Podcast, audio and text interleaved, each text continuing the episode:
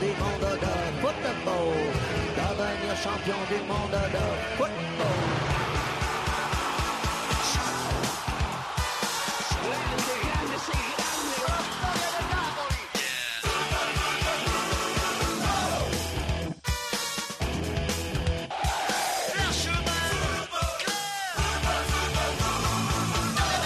¿Qué tal? Bienvenidos al Rincón del Fútbol Internacional en la cadena COPE. This is Fútbol capítulo número 288, buscando dos finales. En el caso de la Champions, el Real Madrid y el Atlético buscando la final de Cardiff del próximo sábado 3 de junio.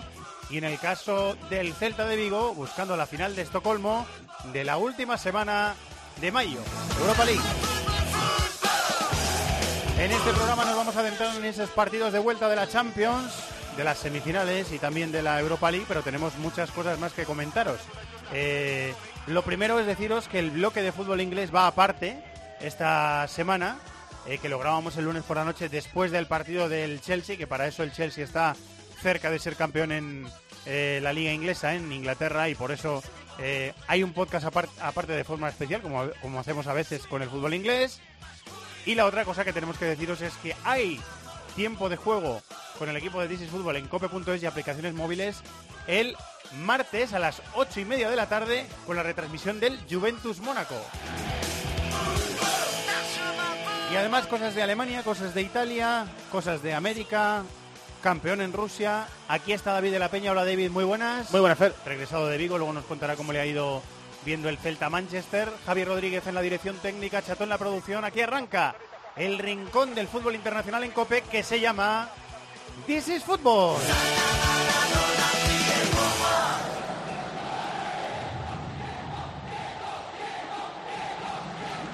Este miércoles, desde las 8. 22 protagonistas en el terreno de juego. Vive con nosotros un partido histórico. ¡Vuelan banderas! Atlético de Madrid, Real Madrid. Y suena el himno de la Champions. El último derby de la historia del Calderón. Se viene arriba la gente, la afición. ¿Te lo vas a perder? Esto es precioso de verdad. La vuelta de las semifinales de la Champions se juega en Cope. Marco González, Manolo Lama, Pepe Domingo Castaño. Tiempo de juego. Líderes indiscutibles de la radio deportiva.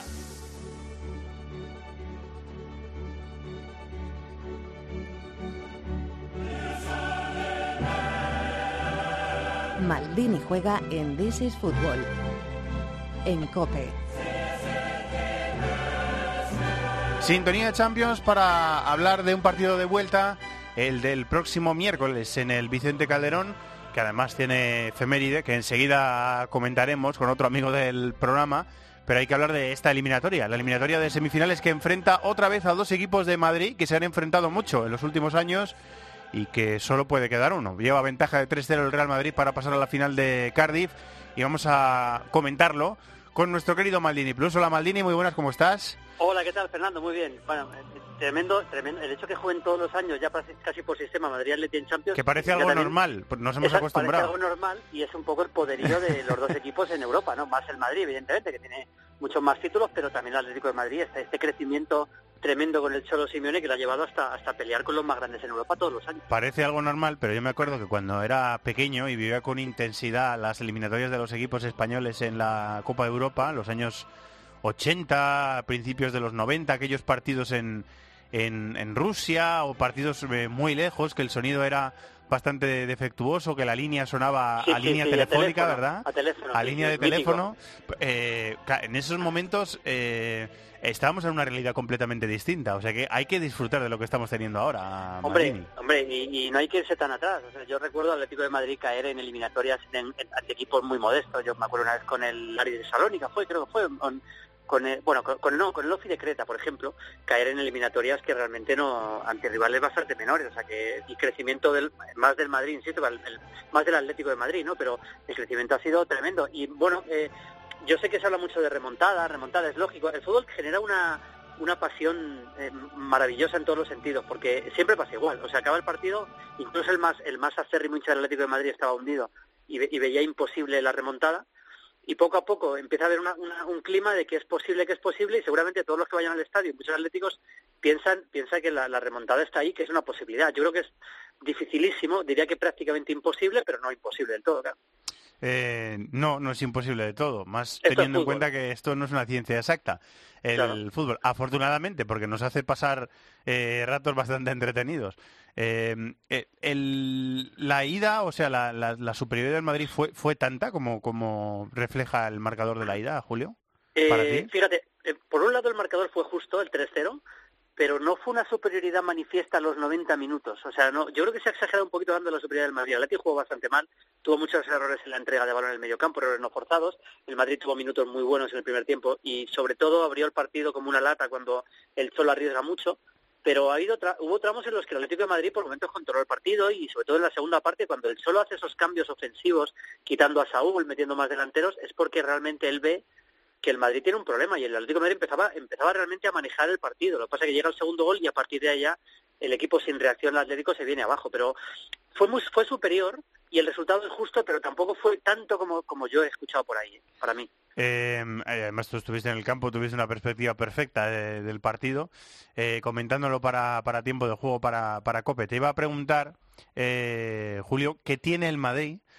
eh, que en una temporada en la que hay muchos partidos que se le atragantan, que le dominan, que le hacen ocasiones, que tienes la sensación de que el Madrid no está controlando el partido, pero llegan los partidos grandes, menos el del Barça, quizá que perdió en el Bernabéu, pero el resto de partidos grandes de la, de la temporada, eh, ¿qué tendrá o qué tiene el Madrid que al final eh, no solo los acaba sacando adelante, sino que además da una sensación de superioridad sobre el rival bastante manifiesta? Sí, bueno, primero tiene talento, porque lo hablaba con Lama en la transmisión, eh, en la cabina de la, de la COPE, o sea, al final, al final el fútbol es talento, si tienes más talento individual, tienes muchas más opciones de ganar, eso para empezar, porque el- primero tiene una gran plantilla, para mí la mejor de Europa, porque los jugadores que habitualmente son suplentes, cuando salen muestran un nivel impresionante, o sea, realmente son, la plantilla es insuperable en Europa. Luego tienen talento y luego eh, provocan un desgaste del rival permanentemente que al final es lo que pasa en los últimos minutos. O sea, pero no solo el Madrid, muchos equipos grandes han acabado ganando partidos en los últimos minutos precisamente por eso, por el desgaste sobre el rival. Yo creo que se va sumando todo eso y al final, eh, eh, digamos que, que los, los minutos finales son los que se, la- se le hacen eternos a los rivales cuando van ganando. La no puede ser casualidad que Madrid haya ganado tantos partidos y tantos puntos en los últimos diez minutos. Es un tema de desgaste, de talento y, y, de, y, personalidad, por supuesto, ¿no? El debate de la, la BBC, si tiene que jugar, si no tiene que jugar, los que vienen llamando con mucha fuerza por detrás, ¿eso cómo lo ves tú? Bueno, yo creo que, que la EBC hoy en día ya no se sostiene. Cuando digo la EBC, digo Bale, porque para mí Benzema tiene que ser titular indiscutible. Sabes que yo soy un benzemista declarado. Creo que creo que por talento es el mejor delantero que tiene el Madrid, pero además con bastante diferencia, sin despreciar a Morata, que es un muy buen nueve, pero yo creo que Benzema aporta muchas más cosas. Eh, por supuesto, cre- creo que la reconversión de Cristiano a delantero centro es la clave del Real Madrid. Yo creo que Zidane tenía una una necesidad y una obligación como entrenador. Yo creo que los entrenadores tienen una obligación fundamentalmente, que es sacar lo mejor de sus mejores jugadores. Esto de, de suplentes, hay- aquí hay jugadores muy importantes, otros menos, eh, y, y al final Cristiano, Cristiano es el jugador más importante del Real Madrid y se ha demostrado. Entonces, la clave para Zidane es sacar lo mejor de Cristiano. Y lo mejor de Cristiano solo se puede sacar siendo delantero centro. Y él tiene, la obligación de Zidane es rearmar el equipo, como sea, buscarse la vida para rearmar el equipo para que Cristiano saque lo mejor de sí mismo como delantero centro. Y lo está consiguiendo realmente, porque ahora ya Cristiano es el 9, Benzema juega brujuleando por ahí con él, Bale ahora está lesionado, pero incluso cuando Bale entre, yo creo que va a entrar bastante más atrás y el 4-4-2 está muy muy consolidado. Y luego con el tema de, de, este, de esta segunda unidad, son muy buenos jugadores, yo creo que Isco es el mejor de la segunda unidad, ahora mismo por delante de Marco Asensio. Es verdad que todos cuando entran cumplen mucho, pero también hay que reconocer que, que todavía hemos visto un partido de la segunda unidad del Madrid contra un equipo verdaderamente grande. Sí, O sea, eso. Lo hemos visto contra el Leganés, lo hemos visto contra el Depor, lo Sí. hemos visto contra el Granada. Eh, Zidane, cuando llegan los partidos gordos, la segunda unidad la deja en el banquillo y es por algo. Yo creo que al final los titulares son titulares y los suplentes que son meritorios y que son muy buenos son suplentes. Eh, ¿Y cómo te imaginas el, el partido de vuelta? Porque el Atleti, que tiene muchos problemas para hacer gol esta temporada, tiene que, tiene que buscar un resultado casi revolucionario. O sea, tiene que buscar un partido en el que eh, ponga al Madrid patas arriba, ponga al estadio y a la gente patas arriba, intente marcar goles eh, rápido. Es un, es un contexto o es un guion en el que el Atleti no está, no está muy acostumbrado a triunfar. No, yo creo que el Cholo, no sé si lo va a hacer, ¿eh? pero yo creo que el Cholo debería buscar alguna algún algún cambio táctico que pueda sorprender al rival. Alguna sorpresa, ¿no? No sé si jugar con tres centrales y meter meter carrileros mucho más arriba, mm, eh, al- algo que pueda sorprender al Madrid que el Madrid no espere. Yo creo que a partir de ahí puede tener alguna opción. Y luego, evidentemente, eh, explotar al 100% los jugadas a balón parado. El Atlético de Madrid, la clave del Atlético de Madrid, por supuesto, es, es marcar primero. Marcar pronto también, pero sobre todo marcar, si el Madrid marca primero, se pone 0-1, la eliminatoria está cerrada. Entonces, un, un gol del Atlético, seguramente quizás una jugada balón parado, que eso lo maneja bien el Atlético, puede meter al, al Atlético en el partido, al campo, al público, y puede haber cierta presión para un Madrid, pero es que el Madrid lleva 60 partidos marcando. O sea, pensar que el Madrid no va a marcar mañana, pues, sí. pues bueno, sí, está bien. Es un ejercicio de fe para los atléticos muy grande, pero realmente muy grande, porque el Atlético de Madrid defender no está defendiendo tan bien como otros años. Sí, es verdad, pero el, el dato es brutal, ¿eh? El dato No, de los es- 60 es partidos tremendo. seguidos marcando es una salvajada. Es tremendo. Fíjate, yo tengo el pálpito, de verdad te digo, de que va a haber un momento que el Atlético va a estar en la eliminatoria. O sea, va- se va a poner 1-0 y va a haber un momento de zozobra del Madrid con, con sensación. Y ahí va a tener alguna ocasión y va a depender un poco del, no digo de eliminar al Madrid, pero sí de meterse de verdad. Va, va a tener alguna ocasión y va a ser clave si las aciertan o no, porque el equipo no está acertando mucho en el área. A Si, acierta, el Madrid puede tener algún momento de sufrimiento. No iba a decir que a eso se agarraba Luis Enrique contra el Paris Saint-Germain, le salió, y contra la Juve Le no, le salió. sal- no le salió. Sí, lo que pasa es que claro, el, el, el Barça tenía Neymar, Messi y Suárez, que dicho esto, Claro. contra el PSG tampoco hicieron un gran partido, salvo Neymar. Neymar sí, pero los demás no fue un gran partido del Barça. O sea, tampoco necesita eh, un, un partido absolutamente excelente jugador por jugador para, para remontar un partido así, pero vamos, es que es muy difícil. Eh, ¿Qué tenemos de menú en Fiebre Maldini esta Pues semana? tenemos, tenemos un buen menú hoy, ¿eh? tenemos, eh, tenemos un, re- un, un regalo para los hinchas del Valencia, yo creo que les va a gustar mucho. Antes te cuento, tenemos una entrevista con Guillermo Barros Esqueloto, el técnico de Boca, Sí. eh, eh, hace poco pusimos, yo me fui a Buenos Aires, le entrevisté, y, hace, y pusimos hace poco la parte en la que nos hablaba de un partido histórico que la ganó 0-6 Gimnasia con él a Boca en la bombonera. Y hoy vamos, hoy vamos a poner ya lo que es toda su trayectoria como técnico y como jugador, lo que piensa el del fútbol. Está muy bien, ¿eh? porque es uno de los técnicos de moda en, en el fútbol sudamericano sí. y, Sí, sí. y llegar a Europa pronto. Además, él nos lo dice, que está deseando venir a Europa. Eso por un lado. Y luego tenemos, eh, vamos a analizar en profundidad el Feyenoord, pensando un poco lo que puede pasar en la última jornada, que si gana en casa es campeón contra Heracles, pero si se le puede complicar o no. Vamos a analizar la plantilla. Le están, le, le están temblando un poco las piernas y, la hasta recta qué, final. o sea sí, que- hasta qué punto le van a temblar o no las piernas. Vamos a conocer mejor a Irving Lozano, el jugador de Pachuca, que es un jugador mexicano de un talento descomunal que va a ser uno de los grandes jugadores eh, americanos para mí para el futuro también.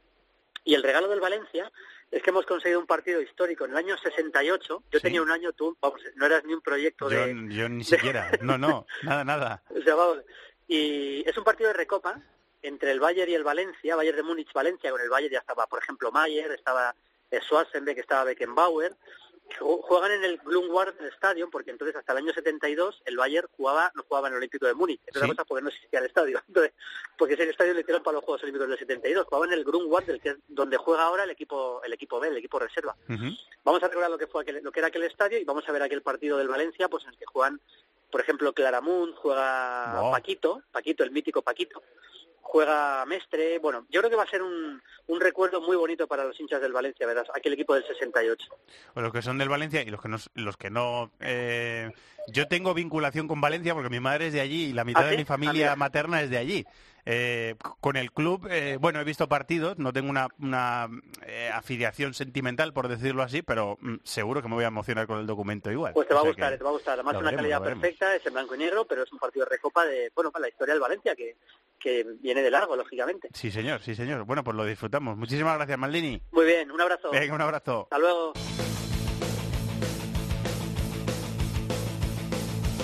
Allá donde se cruzan los caminos,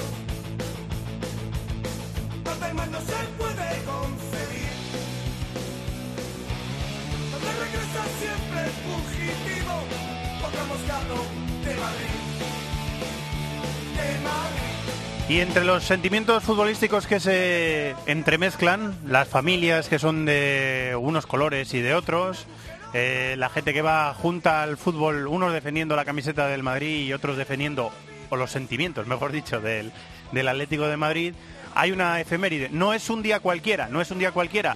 Aparte de que es una semifinal de Champions y de que es un enfrentamiento que lo estábamos diciendo antes con Maldini, es eh, ya habitual, es parte del día a día en nuestras vidas todos los años, afortunadamente, y suerte que tenemos de verlo. Aparte de eso, no es un día cualquiera porque puede ser, todo apunta a que sea, el último encuentro europeo del Vicente Calderón. Un estadio que fue inaugurado un 2 de octubre de 1966. Antes el Atlético de Madrid jugaba en el Estadio Metropolitano, eh, que está, para los que hayan estudiado estén estudiando en los colegios mayores de Madrid, en la, el Paseo Juan 23, eh, enfrente de donde está el Chaminade, donde está el Estudiantes, donde está el, el vicerrectorado de la Politécnica, donde hay unos edificios de oficinas que suben hacia el Parque Almansa, bueno, pues ahí estaba el Estadio Metropolitano. Y el Vicente Calderón empezó eh, a acoger al Atlético de Madrid en octubre de 1966 y hasta este año. Queríamos saludar a un amigo de esta casa, comentarista de programas de esta casa, del tercer tiempo COPE de Rodrigo Contreras, programa de rugby de esta casa, y que también ha estado en el partidazo y en el, partido en el partido de las 12 con Joseba Larrañaga. Nuestro querido eh, y adulado Luis Fuentes. Hola Luis, muy buenas, ¿cómo estás? ¿Cómo estás? ¿Todo en Eh, orden? eh, todo en orden, sí. ¿Todo en orden por ahí? Bien. Sí, eh, no, no- no sé si estás eh, nervioso, si estás emocionado, si estás intranquilo, si estás expectante. No sé cómo estás tú, que eres un atlético reconocido y que llevas mucho tiempo yendo a ese estadio a animar a tu atleti. Pues un poco de todo, te diría la verdad, un poco de todo. Eh, por el partido del miércoles, ganas, muchas ganas, eh, creo que va a ser un día muy bonito. Eh, el último partido de Calderón va a ser una cosa más triste, yo creo, va a ser una cosa muy emotiva. Pero bueno, nos quedan unos cuantos días de emociones fuertes, yo creo, en el, en el Calderón. La verdad es que los últimos años, los meses de mayo, han sido especialmente bonitos en este estadio. Este año va a ser, yo creo que todavía más.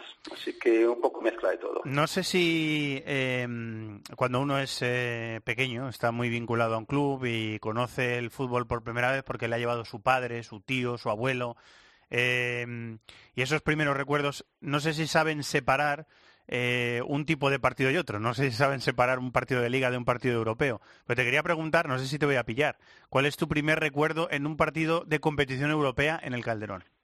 Uf, Si es que, si es que, No- no si es que te acuerdas, si es que te No acuerdas. te sé decir, la verdad es que no te sé decir.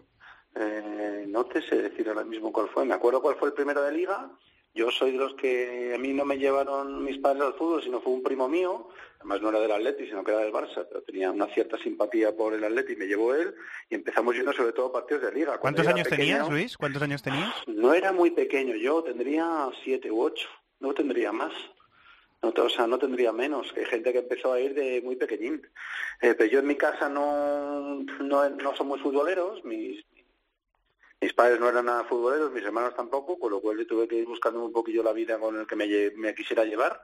Y yo no era tan pequeño, yo conozco amigos que han ido prácticamente de bebés y sentados en un almohadoncito que les ponían sus familiares para que se pudieran estar un poquito más levantados y ver el campo, porque si no eran tan pequeños que el señor de adelante les descubría con la espalda el campo, ¿no? Yo, yo no fui de los primeros en ir al campo, de los más chiquitines, aunque luego ahora tengo un socio de un número de socio bastante bajo, porque sí que llevo siendo socio 30 años por ahí.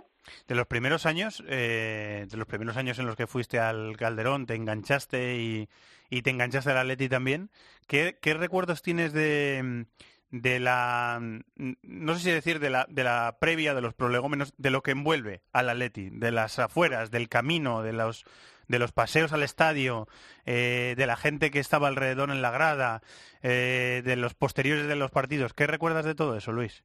A ver, lo primero que yo recuerdo, yo me acuerdo cuando iba al principio en, en autobús, que iba en el circular, que pasaba por mi barrio, bueno, pasaba por 50.000 millones de barrios, tardía ahí un rato ahí en llegar, eh, llegabas en el circular y irte acercando, era, un- bueno, daba la sensación de que habías hecho un viaje larguísimo, yo tenía la sensación de que el, el campo estaba lejísimos.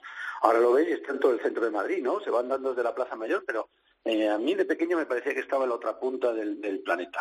Eh, y luego, eh, dos recuerdos típicos, yo creo, no solamente del Calderón, ¿no? Uno es el olor a puro, que eso se va perdiendo prácticamente, ya no encuentras a que fue muy puros, pero antes aquello era una humareda monumental. y esos bancos de cemento corridos que tenía el Calderón, ahora ya tiene asientos y demás, los cambiaron con la famosa aluminosis, esta una de estas cosas que pasa a pocos equipos en el mundo, que naturalmente algunos tenemos que ser nosotros. Eh, esos bancos de, de cemento que cuando la gente saltaba temblaban, cuando hacía mucho calor el cemento cogía un cuando estaban al sol en muchas horas el cemento cogía una temperatura que era la de la fusión del plomo prácticamente y te tenías que sentar ahí encima. Cuando hacía frío el cemento estaba congelado. Bueno esas cosas del fútbol antiguo que no son desde luego privativas del Atleti y del Calderón. Cualquiera yo creo que sea de mi quinta o anterior se acordará de estas situaciones, eh, pero que son, yo creo que se te, mira, en el caso de la temperatura de los asientos te iba a decir que se te graba a fuego en la piel, nunca mejor dicho, pues yo recuerdo pasar ahí en algún partido hasta del Mundial 82 que estuve ahí, eh, recuerdo la temperatura de los asientos mucho mejor que quien jugaba. Y eso que jugaba Platini, me parece, en uno de los partidos. O sea, que, para que te hagas una idea. Eh, eh, edita una, saca una noticia mm, que es muy, muy cariñosa y muy elaborada. Los compañeros de UEFA.com sobre cinco noches europeas para recordar en el Calderón. Ellos dicen que la, primera, no sé si lo ponen por orden de importancia, yo creo que es orden cronológico lo que ellos hacen. Atlético Cagliari 3-0. Ah, claro. En eh, octavos de final de la, de la Copa de Europa de 1971. El Atlético 2 Celtic 0 de semifinales del 74, antes de llegar a, la final contra el Bayern. El Atlético 4 Valencia 2 de las semifinales de la Europa League de 2012. Sí, sí. Eh, ¿Se acuerdan los del Valencia? De un de un penalti, ¿no? Eh, sí, cada uno tendrá sus recuerdos mezclados, por supuesto. El Atlético 4, Milan 1 de los octavos de final eh, contra Sidor, si no recuerdo mal, de la Champions de 2014. Es un día precioso, un ambiente precioso, sí señor. Y los cuartos de final contra el Barça, 2015-2016, Atlético 2, Barcelona 0. ¿Te cuadra? Eh, ¿La compones tú también? ¿Te falta algo pues que...? Mira, los dos primeros yo era muy pequeño y por lo que me he enterado después, desde luego, fueron días memorables. Eh, y los dos últimos, el del Milán, coincido que fue un día precioso, era de la creo que cuando empezamos a creernos que podíamos hacer cosas, creo que veníamos con un 0-1 de allí, ¿no? No sé si un gol de Diego Costa, y parecía que el Atleti podía hacer algo. Yo recuerdo haber cogido la tarde libre y irme a comer con todos mis amigos para ir juntos, y recuerdo un ambiente precioso en ese partido, un ambiente precioso.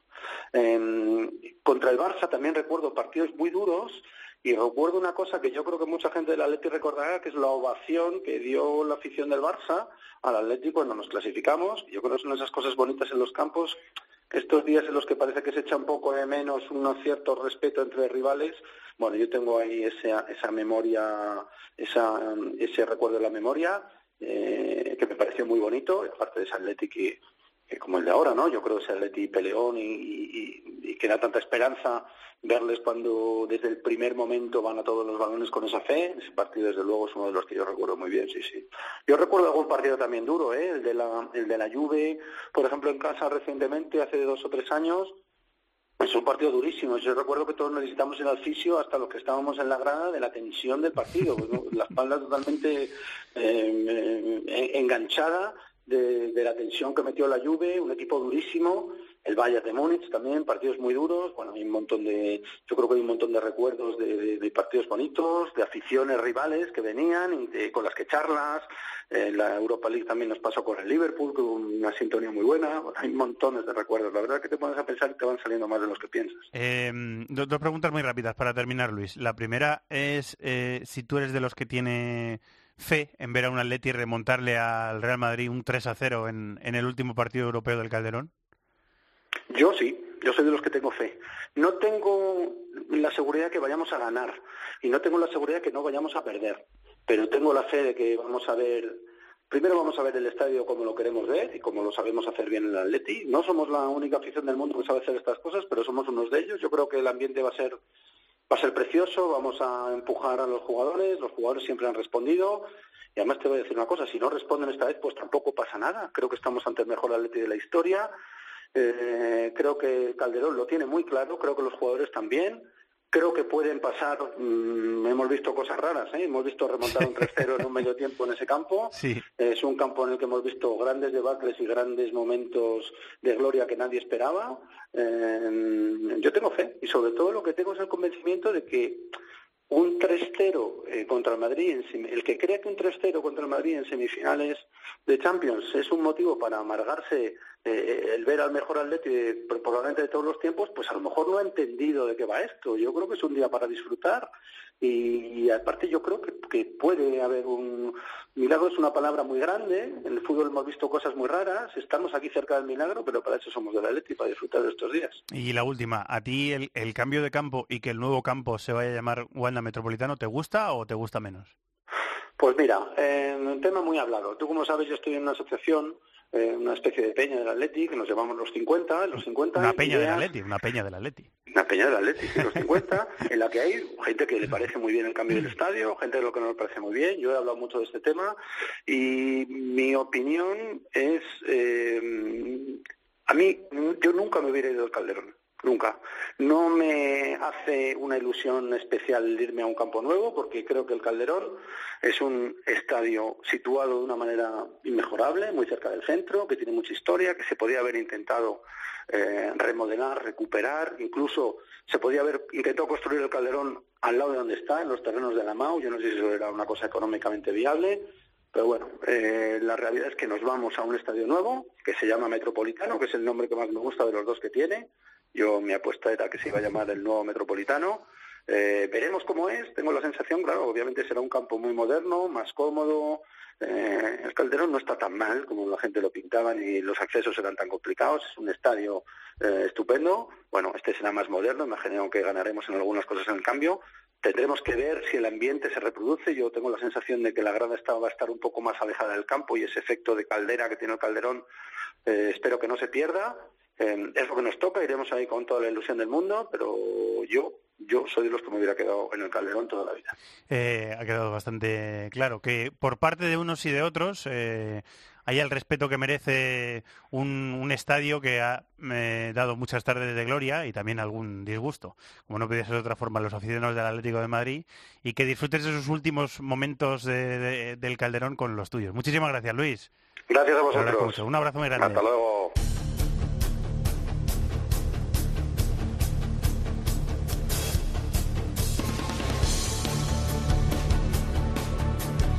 Pasión por el fútbol internacional. This is Fútbol en COPE.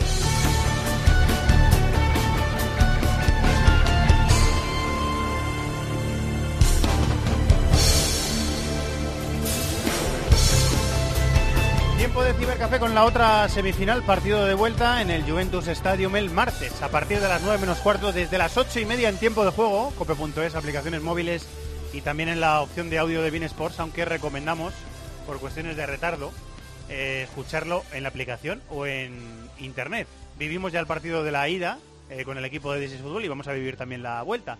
Sigue por aquí David de la Peña, está Carlos Mateos también en Madrid. Hola Charlie, muy buenas. Hola, muy buenas, ¿qué tal? 0-2, eh, ganó la Juve con mucha autoridad. No sé si eh, desplazado Vigo te dio, seguro que te dio tiempo a ver el partido, David, que lo estuviste ahí siguiendo, ¿no? Sí, sí, estuve viendo el Ajax y el Mónaco seguiditos. seguiditos los dos, ¿eh? y te dejaron, que no, que no es moco de pavo. Sí, ¿eh? sí, sí, me dejaron, me dejaron. lo, pudiste hacer que no es moco de pavo, ¿eh? Sí, sí, sí. Eh, dio una sensación de, lo comentamos aquí en el partido, que dio una sensación de solidez la, la Juve tremenda. Pese que el, que el Mónaco es verdad que tuvo ocasiones, tuvo tramos del partido que tuvo ahí un poquito de efervescencia, pero la Juve dio mucha sensación de solidez. Yo creo que pasa una cosa. Eh, en las dos anteriores rondas, eh, el Mónaco se enfrentó a Dortmund y a Manchester City, que eran dos equipos con problemas para dominar eh, las transiciones del rival. Defensivamente habían mostrado problemas a lo largo de la temporada y el Mónaco lo volvió a mostrar contra la Juventus, ¿no? Entonces, ¿qué ocurre? Que la Juventus sí que es un equipo con más aplomo, eh, que, sabe ocupar mejor los espacios en defensa, yo creo que es un equipo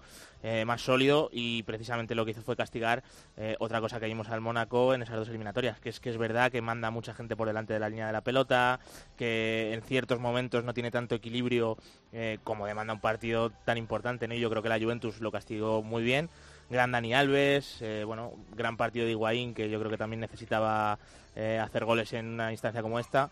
Y, la sensación que dio en líneas generales es que la Juventus como equipo en líneas generales es, mejor, o sea, es mejor que el Mónaco. Evidentemente el Mónaco tiene varios jugadores que ya hemos dicho varias veces que tienen una pinta tremenda a nivel futuro, ¿no? Pero como equipo actualmente yo creo que la Juve está por encima. Con ese cambio táctico además, Charlie, de Allegri, que comentábamos, que lo vivíamos casi en directo, porque no sabíamos si era defensa de cuatro, defensa de tres centrales. Cuando la Juve tenía el balón parecían tres centrales y cuando la Juve defendía su campo parecían dos líneas de cuatro con, con Dybala y, y eh, arriba, ¿no? Esa doble solución en la derecha que era Barsagli y por delante Dani Alves que se inventó Alegri y le salió muy bien.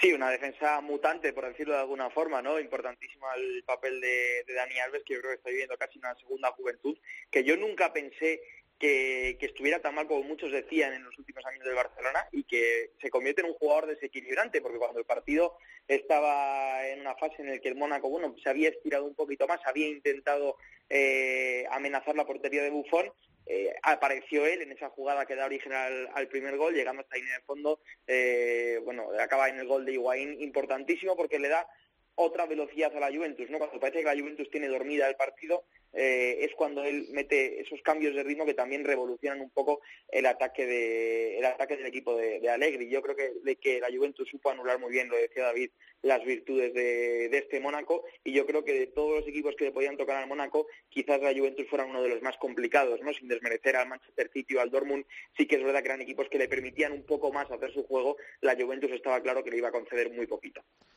Eh, yo recuerdo que hizo algo muy parecido en el partido de ida contra el Nápoles, en Copa.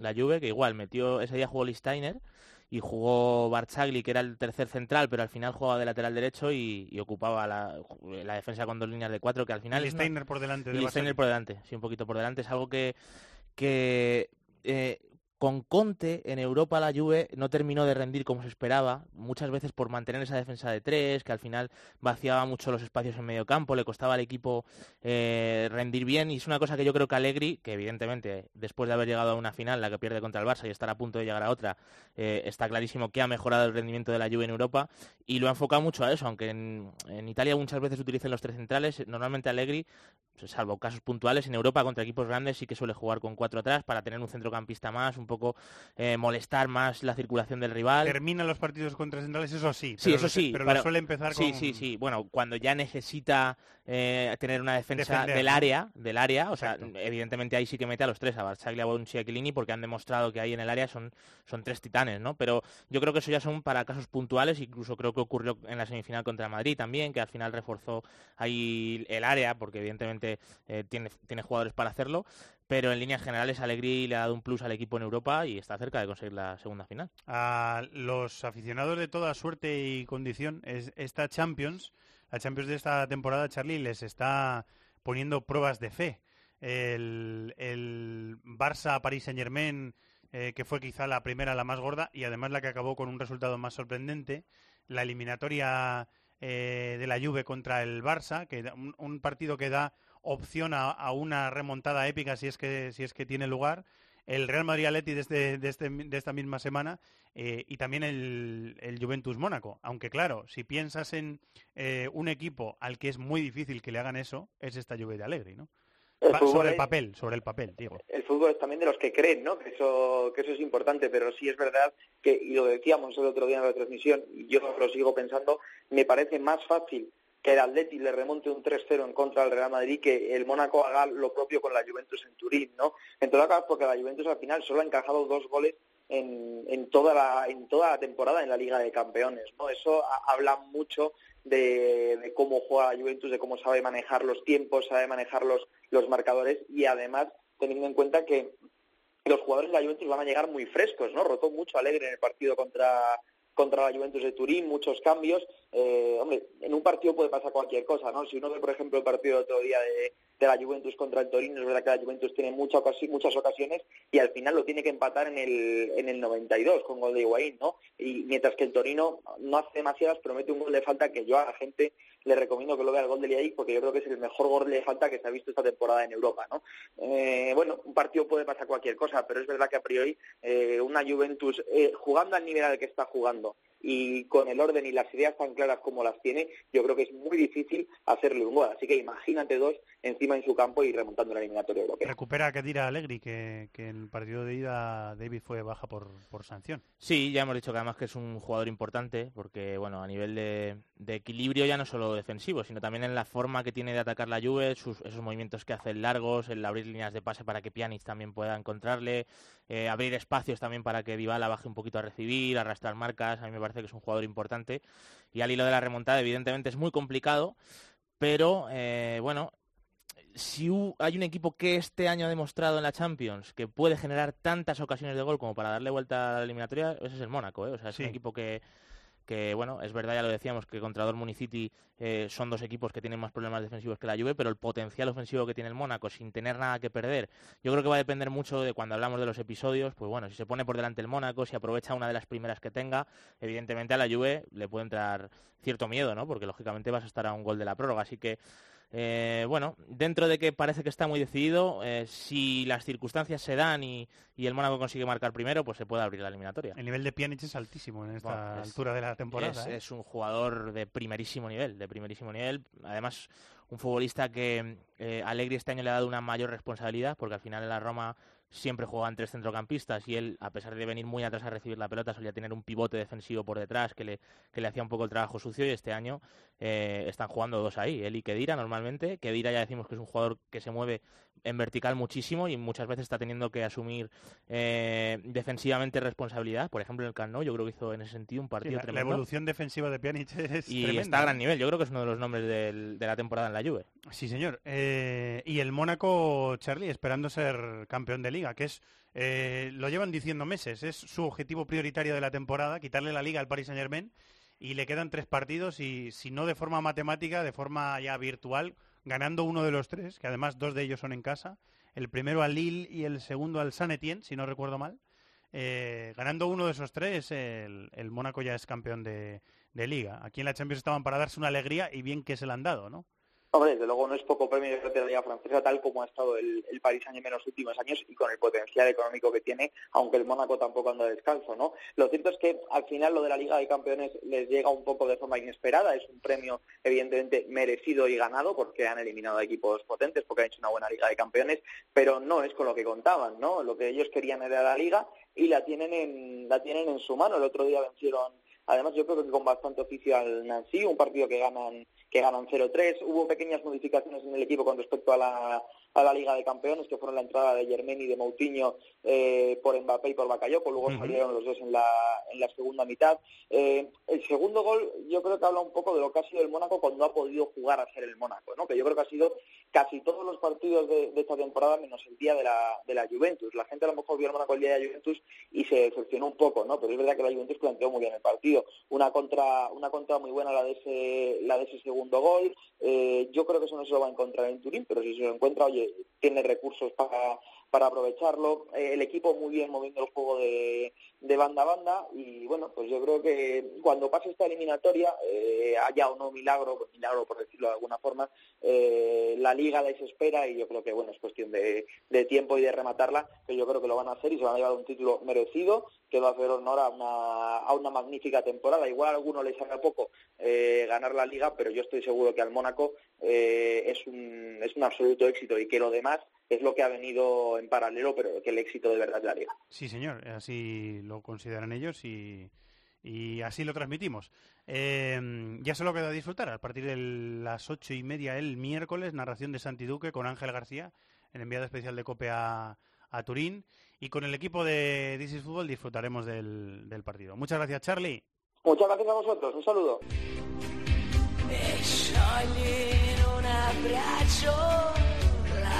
Estás escuchando This is Fútbol en Cope.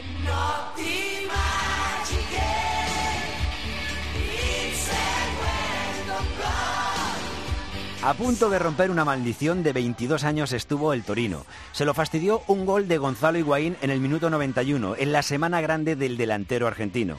El 1-1 supone que la Juve sigue cerca de su sexto título consecutivo, pero aún no ha podido celebrarlo este fin de semana.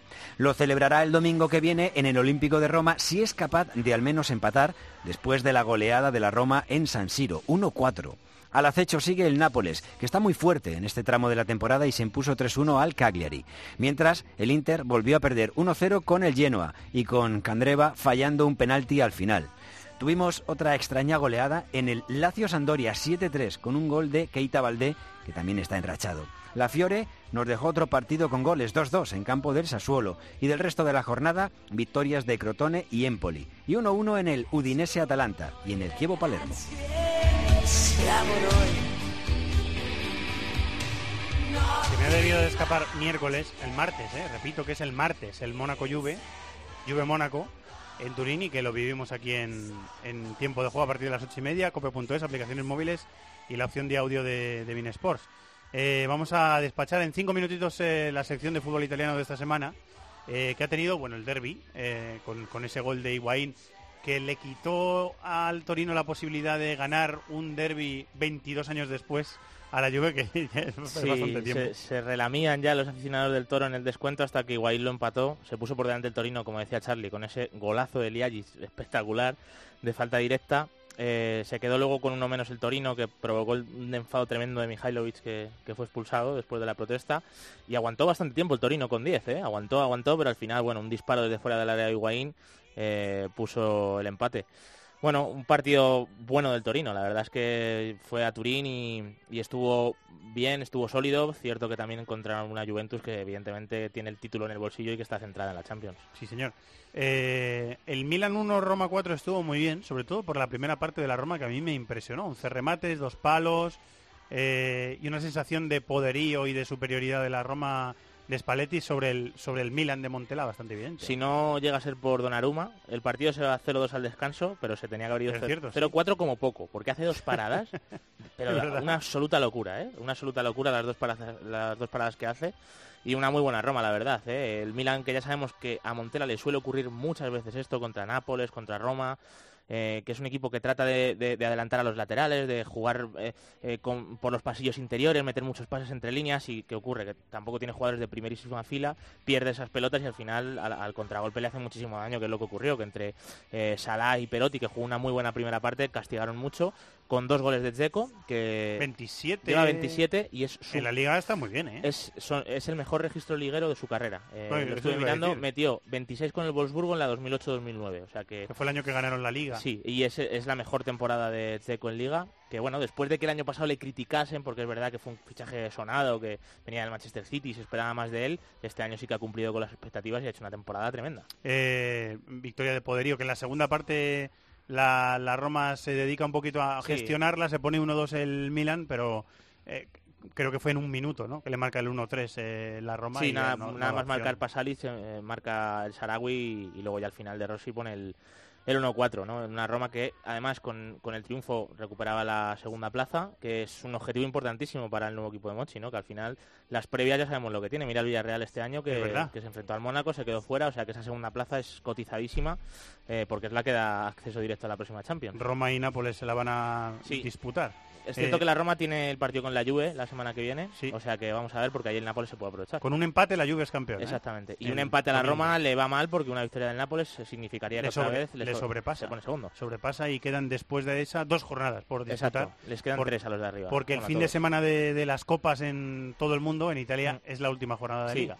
o sea que mm, quedan tres, quedan tres jornadas. Después de la, del fin de semana que viene quedarán dos.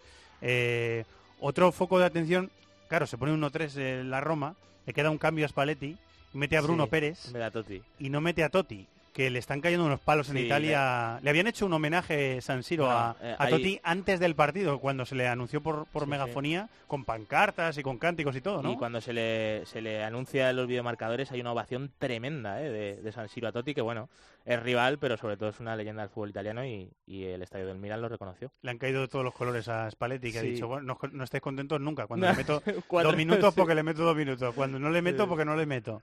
Eh, no, no, tiene suerte Spalletti con ese tema.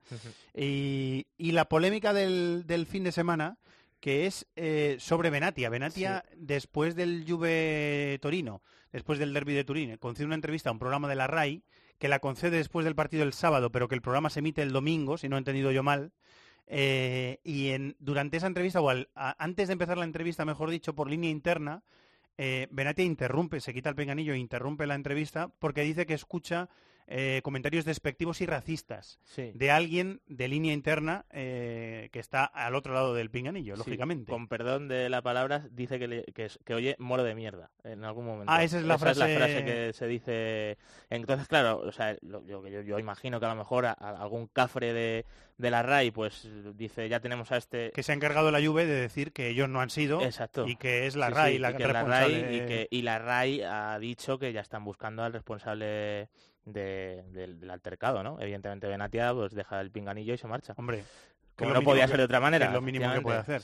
Después de lo que hemos visto de, de Montari, de los insultos racistas, o sea... O sea, Montari le ha caído, por cierto, un partido de sanción. ¿Ah, sí? Sí, sí, sí. Pues yo leí que se lo, que se lo iban a quitar. Sí, pues al fin... Pues, eh, que se lo querían quitar, ¿eh? Ah, que se lo querían, quitar. vale, vale, pero el, partido le, le, le, cayó. O sea, que igual al final rectifican, que yo creo que es lo lógico. Yo creo que se lo acabarán, Se lo acabarán quitando, ¿eh? Porque, porque, más que nada porque la, porque la Federación eh, Italiana había, había ya expresado la voluntad de, quitárselo. Eh, ojalá, ojalá se lo quiten.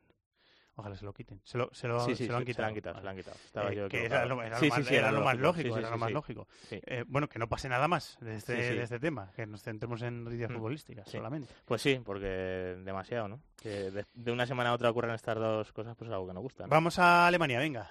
Unsere Eltern sind schuld, sie haben uns in diese Welt entlassen, voller Angst, Lady Gagas und. El Borussia de Dortmund ganó el duelo por la tercera plaza y adelanta al Hoffenheim tras ganarle por 2-1, mandando a su rival a la plaza de previa de Champions League. A la misma hora, el Bayern estaba celebrando su título con una nueva victoria, 1-0 sobre el Darstag, y con un gol de Juan Bernat. Mientras, el Leipzig está cada vez más cerca de celebrar una histórica segunda plaza tras vencer 1-4 en Berlín alerta. Mientras, Friburgo, Hertha, Colonia, Bremen y Mönchengladbach se disputan las plazas europeas que quedan en juego a través de la liga. Por abajo, con el Dastak descendido, el Ingolstadt se aferra aunque lo tiene difícil porque tiene la promoción a cuatro puntos a falta de dos jornadas.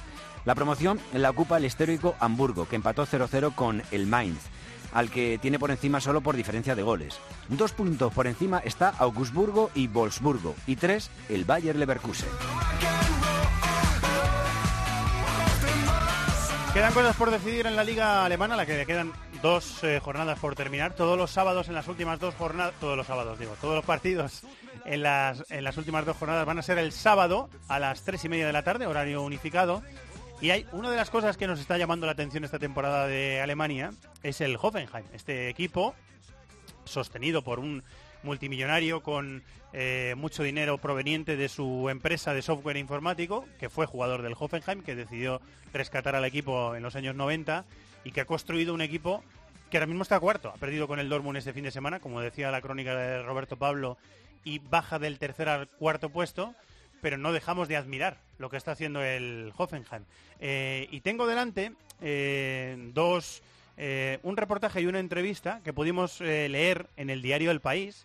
Además están eh, muy bien hechos y muy bien eh, escritos eh, sobre el Hoffenheim, la nueva fábrica de la cantera alemana, y sobre su entrenador. Una entrevista con su entrenador, con Nagelsmann, el técnico de 29 años que está asombrando a Europa. Ambas, ambos contenidos, ambos contenidos periodísticos, lo firma el periodista Pablo Van der Rusten. Hola Pablo, muy buenas, ¿cómo estás? ¿Qué tal, Fernando? ¿Cómo te va? ¿Todo bien? Bien, bien, todo bien. Que nos ha gustado mucho, ¿eh? Te lo queríamos, Bueno, muchas- te lo queríamos decir gracias. en persona. muchas gracias, muchas Nos ha gracias. gustado mucho el reportaje. ¿Qué pasa? que eh, ¿Tuviste unos días para acercarte por allí? ¿Estuviste por allí hace poco? Sí, estuve por allí justo la semana antes de que se clasificaran a, a la Champions, de que aseguraran la clasificación. Todavía no se sabe si van a estar en fase de grupos o si van a tener que jugar el, el partido previo de playoff. Eh, ¿y, y qué viste en Hoffenheim? ¿Qué te encontraste en la ciudad deportiva, en la forma de trabajar, en la gente que, con la que pudiste hablar? ¿Qué te encontraste? Bueno, eh, me, me sorprendió muchísimo, sobre todo Hoffenheim es un pueblo muy pequeño, casi que, que incluso hay es una zona de Alemania donde hay muchos pueblos pequeños de 3.000, 2.000 habitantes. Hoffenheim es un suburbio de Sinsheim y, y de hecho hay, pueblos que quedan a media hora en donde ni siquiera conocen al club. O sea, a mí me llevaron hasta ahí y había un- la persona que me llevó no, no conocía el club. Entonces, eh, la dimensión de- de- del club es muy pequeña y, y sorprende ver la infraestructura que hay en un club tan pequeño. Eh, de hecho, uno de los edificios de- del centro de entrenamiento estaba solamente destinado a, a la experimentación tecnológica y a la preparación de los jugadores con, con máquinas mm, que nunca había visto y que, que la verdad que sorprende muchísimo. Eh, ¿Dónde está el, eh, situado el estadio, eh, Pablo? En- El, est- el estadio está en Sinsheim. o sea, en la, en la ciudad de la que es suburbio Sí, eh, Hoffenheim. ¿no? Exacto, sí. Es un estadio de 30.000 personas. Eh, que ha construido, que ha pagado con su dinero el propietario del, del, Sí, del club. Es, que- es que que, que a la vez es dueño de, es el principal accionista del club y es dueño de. SAP, la empresa de tecnología. Y bueno, con el apoyo de, de SAP, el club empezó a, a trabajar mucho en ese aspecto y hoy es uno de los clubes más innovadores de la Bundesliga. Eh, trabajan con la máquina esa famosa de pases que se llama Football Out, que se hizo famosa por, por el un Borussia. Dortmund, ¿no? Por el Exacto, Dortmund. ese, ese video del Dortmund que, que manejaban el balón dentro de la máquina como si fuera muy fácil. Es, es una máquina que es imposible de, usar cuando uno entra, la probé de hecho, y es imposible. Pero bueno, es un club muy pequeño. ¿Cuántos, cuántos pases, ¿Cuántos pases, Pablo, pudiste devolver a la velocidad? No, no te lo voy a decir. vale, vale. Yo tampoco te, yo tampoco te lo diría. ¿eh? Sí, decías, Eh, perdona, eh, que, que te eh, llamó la un atención esos esos eh, esos aparatos de, de desarrollo futbolístico, por llamarlos de alguna forma, ¿no? y son el único club que, que los utiliza desde que los chicos comienzan a formarse, los empiezan a probar desde que tienen 12 años. Eh, incluso en el club me decían, porque la temporada pasada estuvieron por descender, quedaban 12 partidos, estaban a 7 puntos por debajo de la línea del descenso cuando, cuando entra el equipo Nagelsmann y gana 7 de los 12 partidos, si no me equivoco, y se salva. Eh, de hecho, con, si, si se hubiera repetido la, efectividad que, consiguió él de, victorias, también eh, se habrían asegurado el lugar en, en Liga de Campeones la temporada pasada.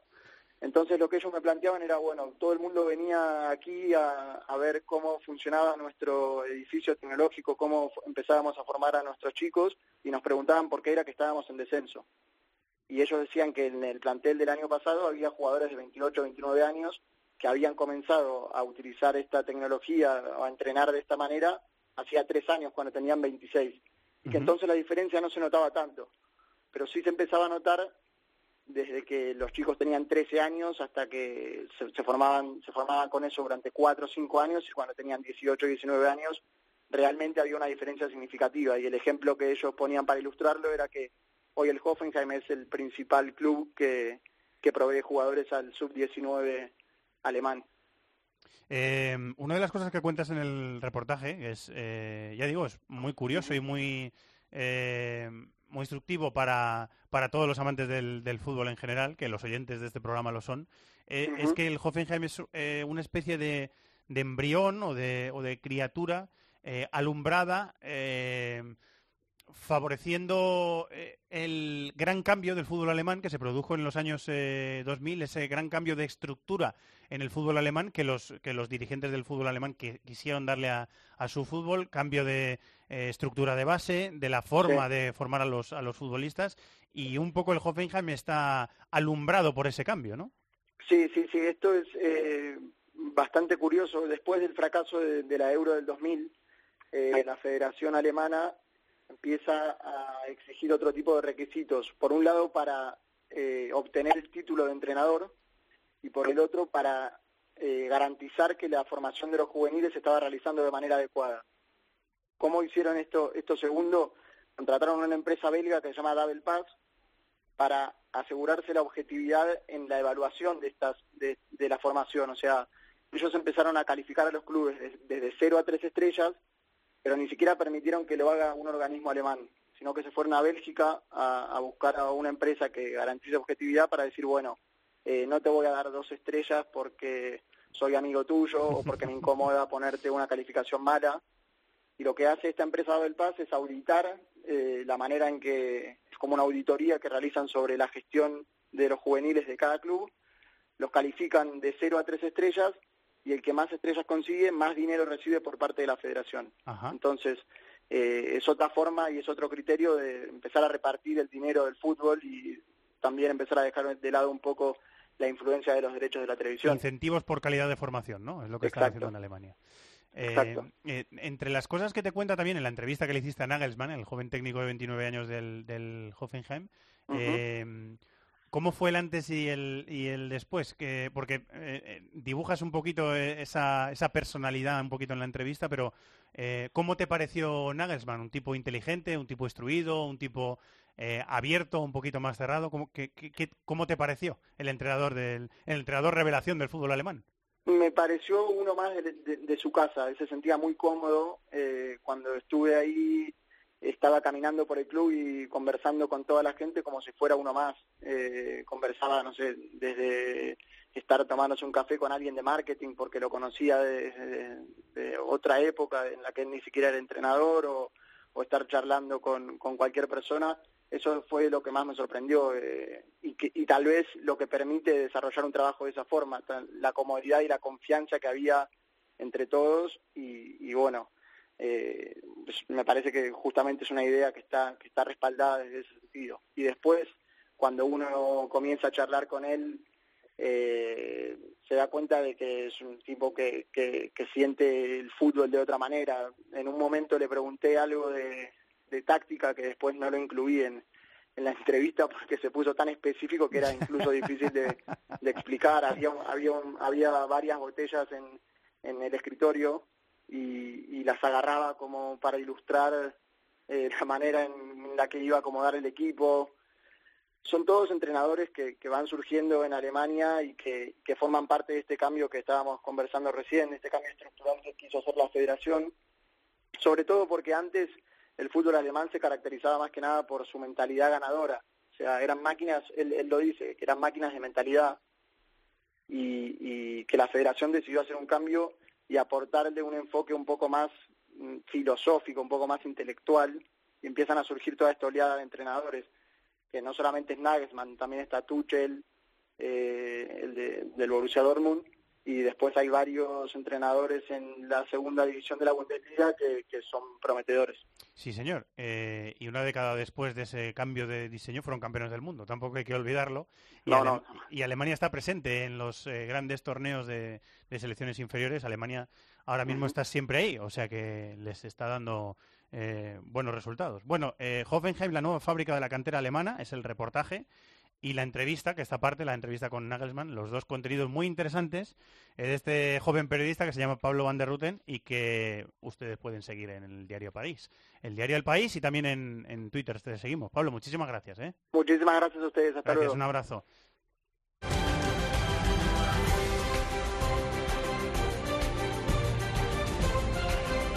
Estás escuchando This is Football en Cope.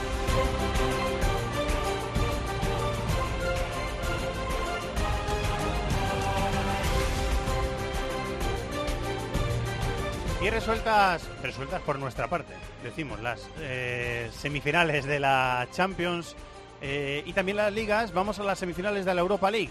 Difícil, pero no imposible para el Celta de Vigo. El sueño de remontarle al Manchester United en el Trafford es una empresa muy complicada, eh, pero soñar no cuesta dinero, y menos en el fútbol. Hola Javi Martínez, muy buenas, ¿cómo estás? Hola Fernando, ¿qué tal? Lo primero de todo, David, disfrutaste el partido en Vigo que pudiste ver en directo, en Balaídos. Sí, sí, la verdad es que, bueno, es cierto que el Manchester United me dejó la sensación de ser bastante superior, un equipo con más aplomo, un equipo de una categoría superior al Celta, pero es verdad que, bueno, eh, se, se, disfruta mucho el ambiente, la ilusión de la ciudad. Eh, eh, Balaídos estaba llenísimo, eh, animando constantemente y la verdad es que, bueno, eh, vivir este tipo de partidos, pues la verdad es que merece la pena. ¿eh? Fue, fue la verdad que, bueno, una pena que acabase perdiendo el Celta, pero lo que es todo lo que rodeó al partido, pues la verdad es que fue espectacular. Eh, y el partido de vuelta es a las 9 y 5 el jueves. Lo viviremos desde las 8 y media en tiempo de juego. Paco con Pepe, con todo el equipo. Eh, Manchester United Celta. Y ahora el Celta a pensar en lo más difícil que es remontar, Javi. Sí, es muy difícil como dices, pero bueno, no es imposible y recordemos que ya el Celta remontó un 0-1 contra el Shakhtar Donetsk o ganó 0-2 en Ucrania. Y bueno, yo creo que el partido de ida la verdad es que Mourinho fue muy hábil, que supo anular las virtudes que tiene el equipo de Berizzo, planteó un equipo, un partido de arriesgar lo mínimo, mucho balón largo, mucho buscar a Fellaini, mucho buscar también a Rashford, que en este final de temporada también con la lesión de Ibrahimovic está empezando a funcionar de verdad, está empezando a recordarnos al Rashford de la temporada pasada. Y es una pena, pero es que el Celta no lograba acercarse al campo rival, no lograba robar arriba, no lograba mantener mucho el balón. Y sin ser el United un equipo que fuera muy brillante, que hiciera un partido muy bonito, le complicó mucho las cosas. Y bueno, veremos porque ya con el resultado a favor lo normal es que Mourinho regale más el balón y busque aún más el, balón largo y veremos si el Celta es capaz de, de tomar la iniciativa el Trafford y de, y de conseguir. Yo creo que es muy importante meter gol pronto, que es una cosa muy difícil y que puede ser lo que haga que el United eh, dude o que se abra. Eh, más allá, David, de los, de los problemas que le hemos visto tener al Manchester United a nivel eh, defensivo, de no, de no, terminar de controlar los partidos, le pasó con el Anderlecht, por ejemplo, sin ir más lejos, en la eliminatoria anterior, un partido que tuvo que irse a la prórroga eh, tiene mucho déficit en la, en la pegada. Hay partidos en los que ataca mucho, los domina y tiene much, genera muchas ocasiones, pero no consigue marcarlas y eso no, no, le, no le termina de, eh, de dar el mando, por decirlo de alguna forma.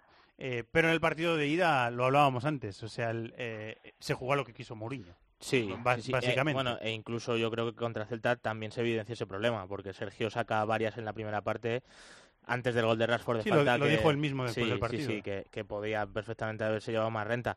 Pero sí, bueno, es lo que decía Javi. eh, el United planteó un partido a no equivocarse, está muy enfocado el equipo a ganar esta competición y bueno, pues buscó Se está jugando las cartas a esa Exactamente, se lo está jugando todo ahí, porque bueno, Vía Liga prácticamente tiene, no imposible, pero tiene muy difícil la clasificación a la Champions, y lo que buscó Mourinho fue precisamente eso, ¿no? Buscar a, a Rashford en profundidad, que, que la verdad es que eh, tiene una- un físico exuberante, de verdad es un chico que tiene una movilidad Llamó tremenda. la atención, ¿no? Sí, y luego físicamente el Manchester United me dio la sensación de estar muy por encima del Celta, y, y, o sea, no, no, desde un punto de vista de trabajo y demás, sino por el tipo de jugador que tiene, la verdad es que Sí, con Pogba, Pogba y- por ejemplo. Pogba y Fellaini en medio campo, es que de verdad eh, tienen una facilidad para ganar duelos tremenda y al final eso te hace ganar segundas jugadas, te permite ir metiéndote en campo rival. Superioridad física, me Sí, decías, sí, ¿no? o sea, Incluso Ander Herrera, si, Sí, sí. si recuerdas hace un partido de medio centro que sí, muy bueno.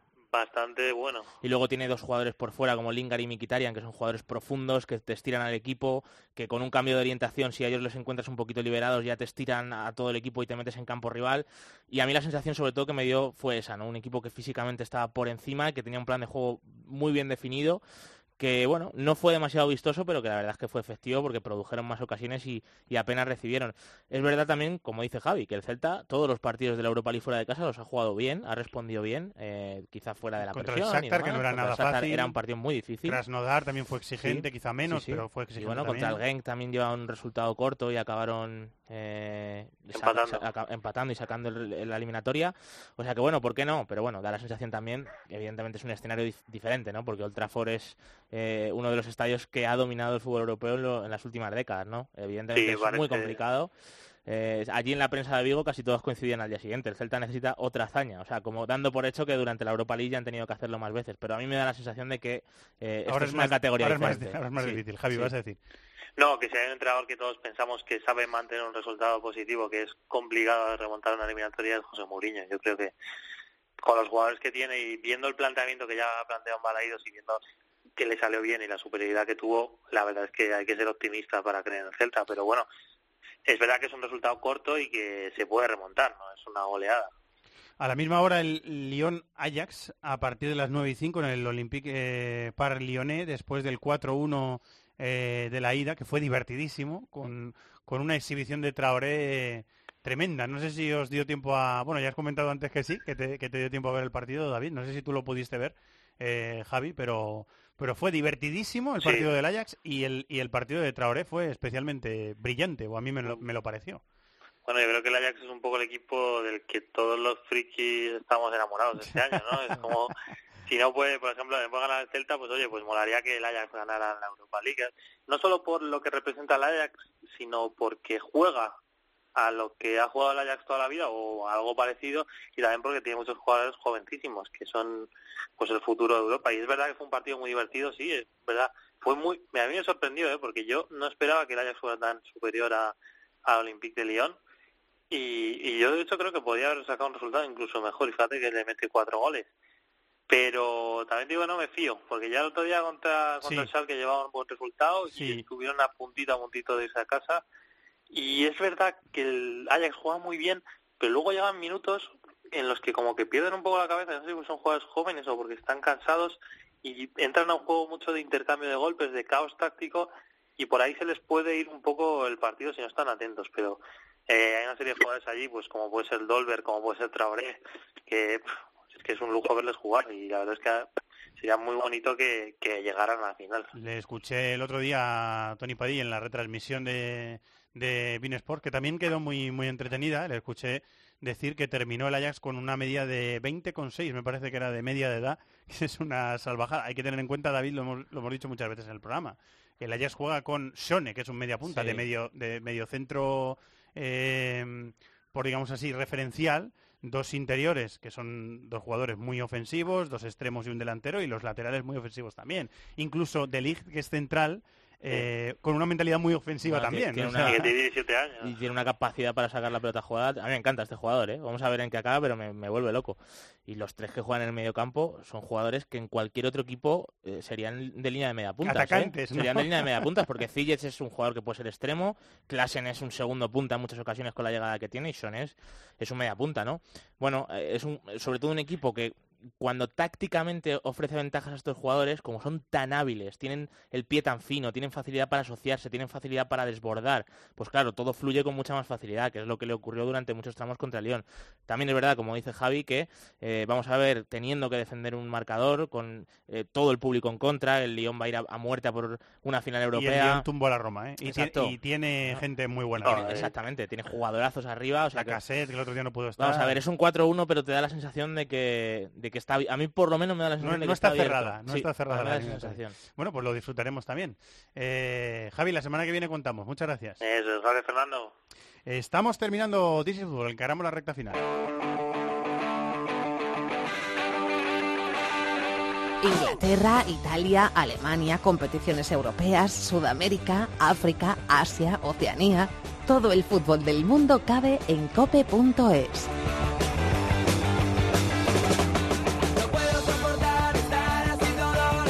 Hasta Nueva York nos vamos con nuestro querido Ariel Judas. Hola Ariel, muy buenas, ¿cómo estás? Hola Fernando, muy bien, ¿qué tal? ¿Cómo estás? Hay que hablar eh, de muchas cosas en el fútbol de América esta semana.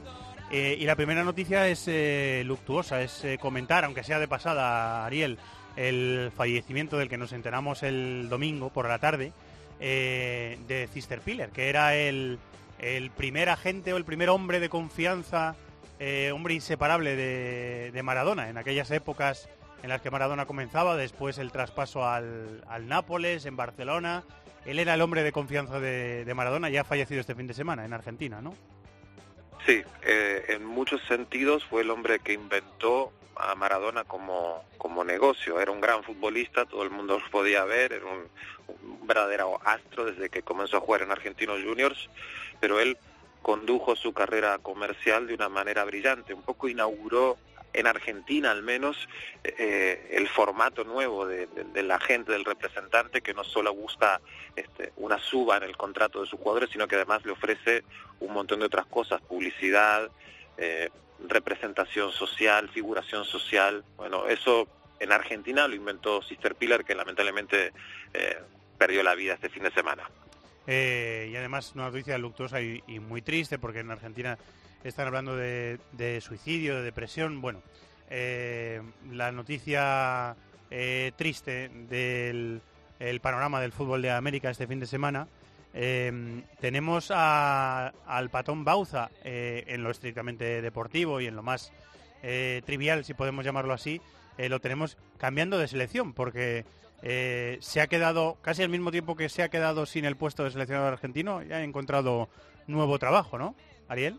Sí, sí, sí, sí, se ha ido, se ha comprometido con la Federación de Emiratos Árabes Unidos, va a intentar clasificar a la selección a, a la Copa del Mundo. Que, que no está eh, fácil, está bastante difícil, ¿eh? Por cierto. No, no, no, no lo tiene fácil, pero suponemos que el cheque es muy generoso y que, y que eso hará que, que se olvide un poco de las dificultades, intente hacer lo mejor posible con la con la selección de Emiratos Árabes y por qué no estar a lo mejor en el en la Copa del Mundo, en la próxima Copa del Mundo de Rusia. Vamos a ver eh, un Bausa que por otro lado se fue declarando cosas muy críticas, muy duras con la nueva conducción del AFA, que ya en pocos días ha hecho bastantes desaguisados y que, bueno, tiene a Bausa como uno de los principales este eh, de los principales personajes que están atizando la nueva conducción de, de la Federación Argentina. Eh, va a entrenar a Omar Abdul Rahman, el, el futbolista del que llevamos hablando un tiempo en este programa, futbolista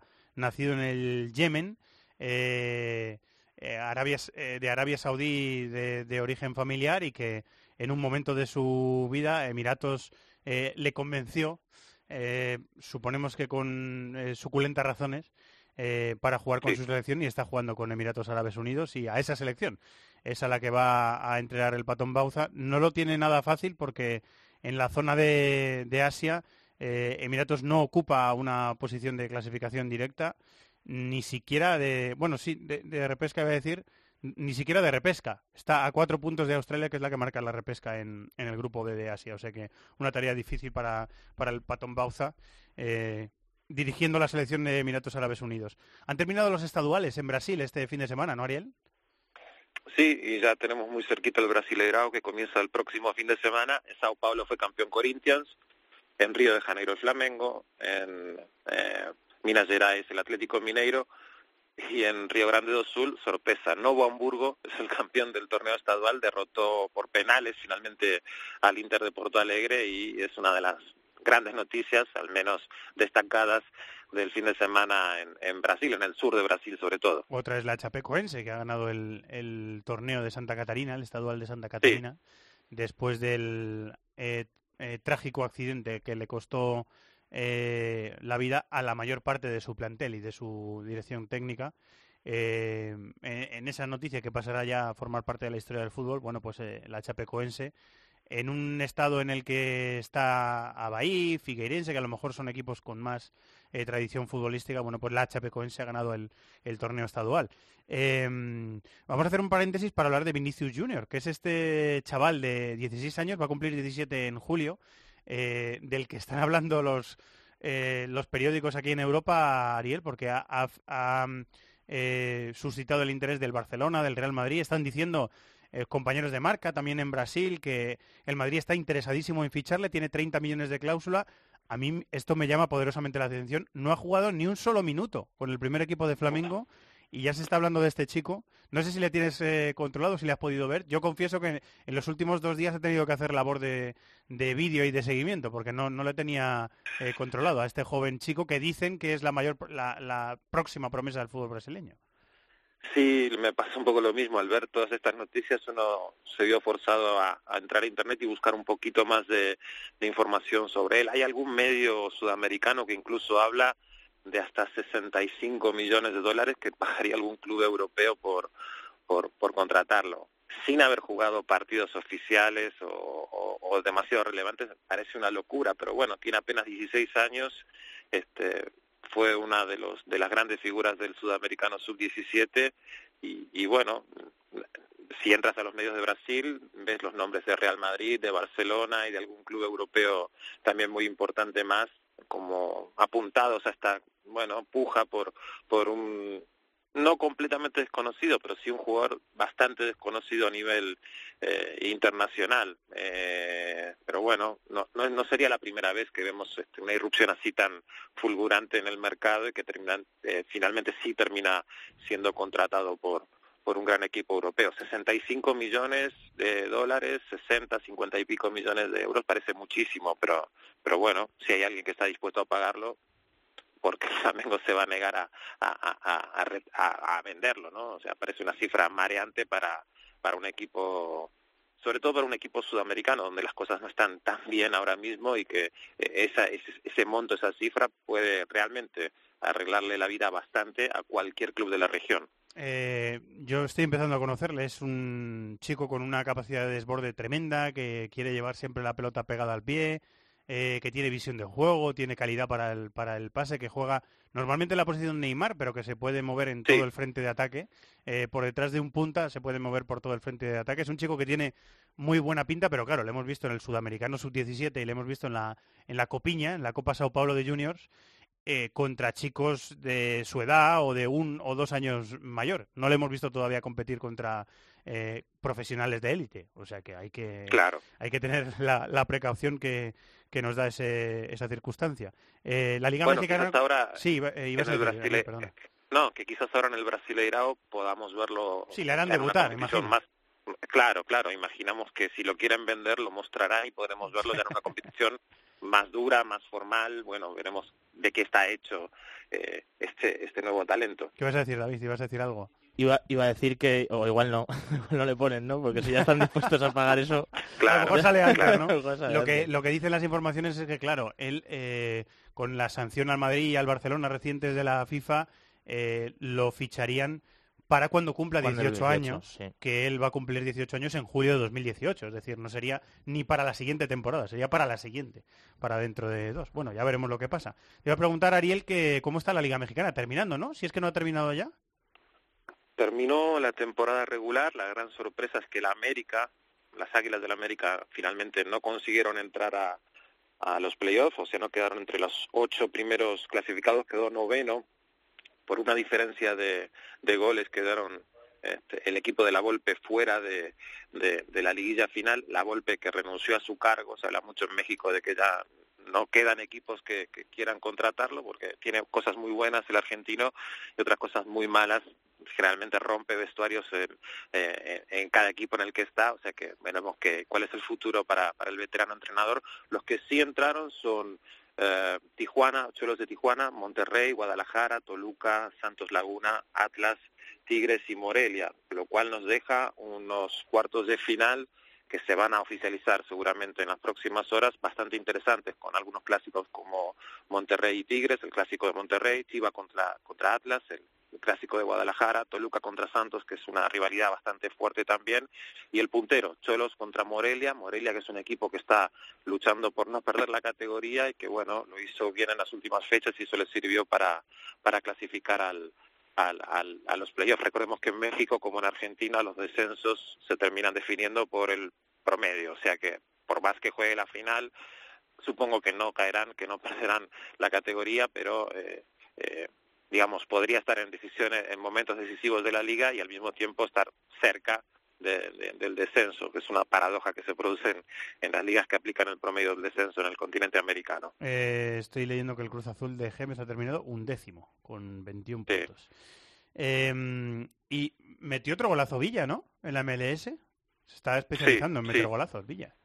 Renovó, ya tiene seis, si no me equivoco, o sea que está al mismo nivel al que estaba la temporada pasada, en la cual finalizó como segundo máximo goleador, perdió el, la bota de oro por un tanto frente a Bradley Wright Phillips, un delantero inglés de, los Red Bulls de aquí de Nueva York. O sea que está muy bien, renovó hace, a mitad de la semana pasada, o sea, tiene contrato con New York City hasta diciembre de 2018. Suponemos que eh, tal vez ponga fin a su carrera en ese momento o tenga espacio para hacer un añito más. Ya tendría 37 años el guaje en ese momento. Veremos cómo, cómo está él y cómo está la liga en ese momento. Pero ahora mismo él está feliz es el jefe del equipo, es probablemente una de las dos o tres figuras más destacadas de la liga y sigue marcando goles, o sea que ¿quién, quién, quién le va a decir que se retire? no Nadie puede decírselo, o sea, está, está en un momento pleno y él está muy bien aquí en Nueva York realmente. ¿Tú que sigues la MLS quieres añadir algo? Sí, bueno, eh, sin duda el, el, jugador más destacado de New York City que ganó este fin de semana el Atlanta United de, de Martino, de, que lleva dos, Martino. dos, derrotas seguidas. Lleva Villa 47 goles en 71 partidos de, wow, de MLS. Sí. 35 años que tiene y está marcando la diferencia semana tras semana. ¿eh? Y lo hemos dicho muchas veces, es el líder del equipo, sí, es sí. casi más eh, dirigente dentro ayer del campo. Ayer lo, lo, dijo Vieira después del partido, el entrenador de New York City, dijo que, que cuando Villa juega así, contagia al resto y, y que levanta al equipo, lo, palabras literales de Vieira. Dirigente en el campo, ¿eh? Ariel, dirigente dentro del sí, campo. Seguro, seguro. Y aparte, lo que ha hecho muy bien el equipo este año, eh, contrario a lo que pasó en 2015 y 2016, es que armó un muy buen fondo de armario. Tiene un banquillo muy bueno en New York City, ahora que no lo tenía el año pasado, jugadores de recambio, Pirlo, segundo partido consecutivo que no juega, el joven venezolano y Ángel Herrera volvió a ser titular ayer, lo hizo muy bien, no hay manera de que Pirlo, me parece, lo, le, pueda volver a quitar el puesto en este momento. Se va al Mundial Sub-20 Herrera y tal vez veamos a Pirlo en las próximas semanas regresando a su posición natural, pero no sé por cuánto tiempo. Eh, lo veremos. La semana que viene le dedicamos un poquito de tiempo a la Libertadores, que nos hemos quedado sin tiempo y no hay tiempo para hablar de la mejor competición de clubes de Sudamérica, que está entrando en algunos grupos en la quinta jornada eh, en otros ya falta incluso solo la última, o sea que la semana que viene nos, nos centramos en esta competición. Ariel, muchas gracias, como Muy siempre. Bien, un abrazo. Un abrazo.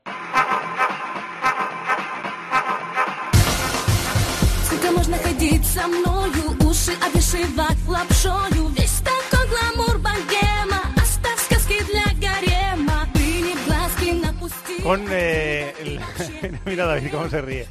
Con la elección musical de DJ Chato, nos vamos hasta Rusia. Hola Tony Padilla, muy buenas, ¿cómo estás? Hola, muy buenas. Porque esto lo ha elegido Chato, DJ Chato. Ha sido el que ha elegido esta música para ilustrar eh, tu sección de fútbol ruso, que esta semana tienes sección de fútbol ruso. ¿Por qué tienes sección de fútbol ruso, Tony? Porque, porque tenemos campeón en el, en el fútbol ruso. Tenemos ya campeón de liga y es el Spartak de Moscú, cosa que eh, es, es espectacular porque hacía muchos años que no conseguían ganar el Desde título de liga. 2001, ¿no? 2001. Desde 2001, 16 años que no habían conseguido, no solamente un título, no habían conseguido absolutamente nada, ningún título. No, no, perdón, una Copa en el 2003. Copa en el 2003 era el último título y es muy curioso porque eh, 2001 ganan la última liga hasta este entonces, pero recordemos que cuando cae la Unión Soviética, la primera liga que se organiza como rusa solamente es en 1992.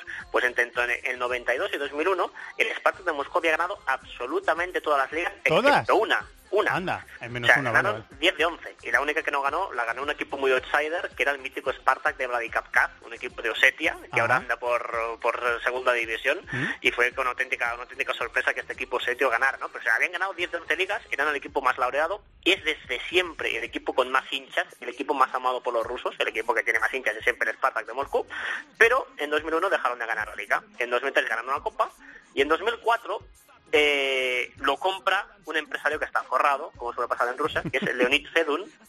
Un tipo que tiene el 10% de una de las empresas de petróleo más grandes del mundo, la, la Lukoil. Pues el 10% es este señor, Leonid Fedun, que es ese típico caso de historia de superación de un tipo que era relativamente pobre en tiempos soviéticos y se hace rico con las privatizaciones. Él era militar, militar, su carrera militar, y a partir de ahí hizo contactos interesantes y consiguió eh, ganar muchos rublos. Compra en 2004 el club y eso es siempre que dicen, no, si llega un club y te compra un multimillonario vas a ganar títulos. Pues no, fíjate, los compró en 2004 y ya sumaban 13 años sin ningún título, ninguno, absolutamente ninguno, desde que los había comprado este señor. O sea, un año después de la última copa llegó el rico y con ellos no, no conseguían ganar absolutamente nada. Era un auténtico desastre, eran el reír del fútbol ruso y hasta que han ganado esta liga ah, en este año, ¿no? La ganaron además sin jugar, ellos habían ganado el, partido contra Tom Tomsk el, el sábado, tenían que ganar y que perdiera, pinchara el Zenit de San Petersburgo, parecía improbable porque jugaba en casa contra el Terek Grozny, que está bien el Terek, que el equipo de Chechenia, pero mm, la lógica es que no ganase, y ganó 0-1, y por tanto los jugadores se enteraron en sus casas que habían sido campeones de liga. Lo curioso es que el amigo Leonid, Leonid Fedun es de esos que tiene una media de más de un entrenador por temporada. Sea, en, eso- en- en estos años de gestión, cada año ha habido destitución y se ha cargado nombres ilustres como por ejemplo Michael Laudrup, Unai Emery, Nevio Scala y nunca daba con la tecla. Este año el proyecto lo tenía que llevar a Legnichev, que fue ese futbolista que fue campeón de Europa con el Porto, mucha gente lo va a recordar. Sí. Alegnichev es una gloria del Spartak, que era el que iniciaba el proyecto. Entonces, a, a fichó como ayudante a Máximo Carrera. Máximo Carrera, Hombre. otro tipo que fue campeón de Europa. Sí. Él, él con la Juve de Sí, Marchioli, la que Juve, es ese, sí. ese central que acabó con el pelo plateado de mucha planta, ¿no? Eh, pues fichó a Máximo Carrera como ayudante. Máximo Carrera venía de ser ayudante de Antonio Conte, la Juve. Pero cuando Conte se va al Chelsea, él decide, él decide que no se va al Chelsea y ficha por el Spartak de Moscú. Nadie habló de este fichaje porque que el ayudante de Conte se fuera con a, entrenar- a hacer de segundo entrenador del Spartak no tenía ningún tipo de importancia. ¿Qué pasa? En la previa de Europa League, el AEK de la Arnaca se carga al Spartak y eso provoca que le tienen de las orejas ya a Legnichev y este se va cuando ah, solamente llevan cuatro semanas de temporada. Sí. Dimite, presionado, y eh, como solución de emergencia ponen a Máximo Carrera.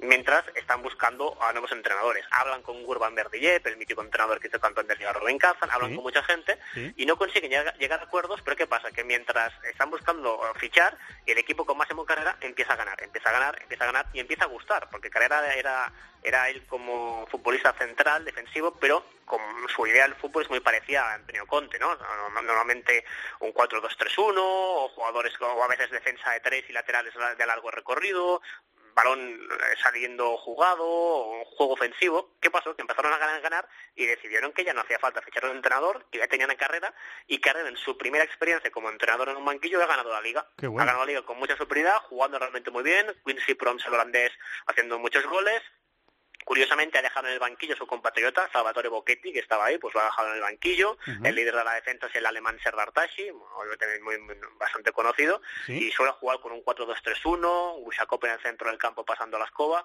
y es muy buen equipo, han conseguido ganar la liga, volverán a Champions League, y por tanto los dos últimos años han sido extremadamente felices para el Spartak, porque inauguraron hace dos años su estadio en propiedad, que es un estadio precioso. El Spartak era un caso muy atípico en el fútbol mundial, era uno de los pocos clubes que siendo el más grande del país nunca había tenido un estadio propio, nunca.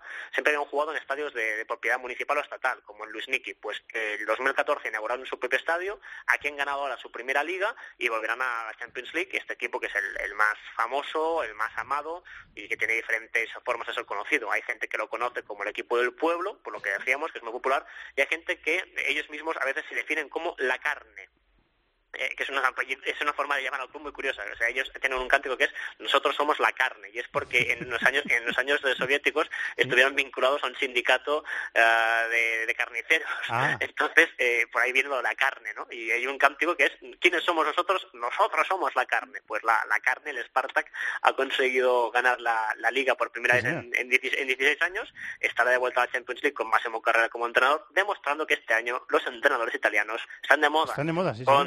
Conte, Ancelotti, a Allegri y también obviamente pues Máximo Carrera. Sí, señor. Tiene a Luis Adriano, él es del Milan en la plantilla. Lo que pasa es que ha jugado poco porque ha estado lesionado. Llegó en, el, y llegó en el, en el mercado de invierno. Ah, llegó También, llegó en sí. invierno, sí. Se reforzaron con, con dos exjugadores brasileños del, del Shakhtar, Fernando también en el centro del campo. Los dos Sí, fracasaron el en Italia, uno, sí. uno en la Sampdoria y otro en el Milan, y llegaron en el mercado invernal. Reconozco que Luis Adriano se fue a China y fracasó la, la operación. Y han sido un- unos refuerzos que llegaron después para acabar de catapultar hacia el liderato del Spartak, que como te decía, eh, ganaron el título sin jugar. Y hay un vídeo bastante divertido del centrocampista defen- defensivo, que es Denis Lushakov, que es un box to box, un tipo que es muy trabajador, colgó en su Instagram la forma que él tuvo de celebrar el título, que es eh, él solo con su esposa se fue al estadio, se encaramó una valla y con una botella, yo creo que de una bebida alcohólica en una mano y con una guitarra acústica en la otra, empezó a cantar canciones diciendo que el Spartak era campeón. Está en su Instagram, que lo quiera ver, a el Denis Glushakov, cantando ahí arriba y solo con un- Y a mí, ver a un futbolista ruso celebrar un título con una botella, pues bueno, pues lo puedo entender, pero la guitarra, ¿por qué tiene una guitarra acústica? No lo, no lo consigo entender. Bonitos detalles, ¿eh? Esos detalles nos llaman la atención, ¿eh? Hay otros jugadores que nos gustan, que están muy locos y que les importa un pito lo que diga la gente de ellos. Sí, señor, que lo disfruten, que Spartak ha sido campeón de Liga en Rusia. Tony, muchísimas gracias. Perfecto, un abrazo. Señor productor de este programa, señor Chato. Señor director Don, Después de toser. Evangelio. Siempre toses antes de... de- No, he, he venido ¿Te malo. doy- ¿Te doy He alergia quizá? He viajado, me he venido malo y aquí estoy. ¿Has viajado? ¿Dónde has, dónde estado? En la feria, sí. Alma de Cántaro. En la feria, sí. ¿Y qué tal te las has pasado? ¿Te las has Muy pasado bien? bien. Ay, malo. Ahora se llama estar malo. Ahora se llama estar malo, ¿no? Yo llegué aquí. Ponerse malo. Llegué aquí y estaba bien. Me puse a trabajar y. Y, y malo. y te po- sí, Esos contrastes que el cuerpo no puede soportar. Ya Tú sabes bien de eso. más a nuestra, más a nuestra edad. que ya no tenemos. No, ya, no estamos para estas ya cosas. No, ya no somos chavales. No, no, no. Bueno, ¿qué me, qué me has traído, chavales? Pues tú imagínate, dos días en, en la feria, así que te he traído ahí esta canción. Una cumbia, ¿no? Muy chula. Una cumbia de Sevilla, ¿no? Los rebujitos, además, se llama la- el- el- este grupo. Perfecto para, para, para acompañar la agenda de Los rebujitos se llama esto. Los rebujitos, Los la- rebujitos. el grupo. No, El grupo. no rompe, ¿no? Esto Esta es- mantiene esta esta línea. Es así. Esta es una canción muy que le gusta mucho a Germán Mansilla. Ah, Pues sí. También la cantamos en uno de los ¿Qué bares- moñas es Mansilla, Uno de eh? los bares estos a los que vamos aquí en Mira que yo soy moñas, pero Mansilla me gana. Te gana. Me gana por, Te me gana, gana por gana. moñas. ¿eh? Sí, sí, sí. sí, sí. Eh, bueno, y con Además, esto... Necesitaba, necesitaba algo un bizcocho. Necesitaba algo suave para esta agenda de hoy. Eh, ¿qué, qué tienes? ¿Qué me traes? Muchos ¿Qué me partidos, ofreces? ¿Qué me vendes? Muchos partidos. Ya hemos hablado de todo lo que hay en la Champions y la Europa League entre semana. Además, en Inglaterra, el miércoles a las 9 menos cuarto un partido aplazado. Es el Southampton Arsenal. El fin de semana vuelve la Premier con la jornada 37. El Chelsea podría ser campeón. Juega el viernes a las 9 en casa del West Bromwich. El sábado a la 1 y media, Manchester City Leicester. A las 6 y media, Stoke Arsenal. El domingo a las 3 y cuarto, West Ham Liverpool. Y a las 5 y media, Tottenham Manchester United. Por abajo, el sábado a las 4, Sunderland Swansea. Y el domingo a la 1, Crystal Palace Hull City. O sea, decimosexto contra decimoctavo, los dos separados por cuatro puntos. En el calcio, jornada 36, el domingo a las 9 menos cuarto, ya lo hemos comentado, Roma-Juve. El sábado a las 6, Con un empate la Juve campeona, recuerdo. campeona. El sábado a las 6, Fiore Lazio. El domingo a las 3, lucha por la Champions, Torino-Nápoles, que está a un punto de la Roma.